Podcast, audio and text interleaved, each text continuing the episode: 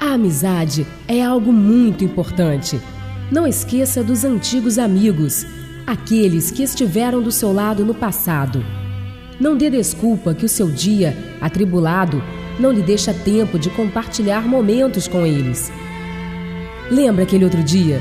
Você passou por um amigo de infância e antes que ele pudesse lhe cumprimentar, você fingiu não ver e acelerou o passo. Não faça isso. Pare, sorria, pergunte como vai, como a vida tem lhe tratado.